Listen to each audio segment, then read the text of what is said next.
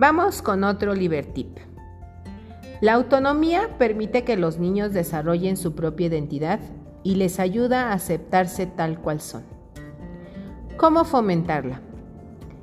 Estableciendo normas y límites, ayudándoles en la toma de decisiones, siendo clara a la hora de expresar lo que esperamos de ellos, enseñándoles a valerse por sí mismos a enfrentar nuevas situaciones, ayudándoles a valorar el error y o fracaso, estableciendo horarios, mostrándoles apoyo y estando disponibles cuando nos necesiten, no terminar haciendo una tarea que le fue encomendada al niño, pero sobre todo hay que valorar su esfuerzo.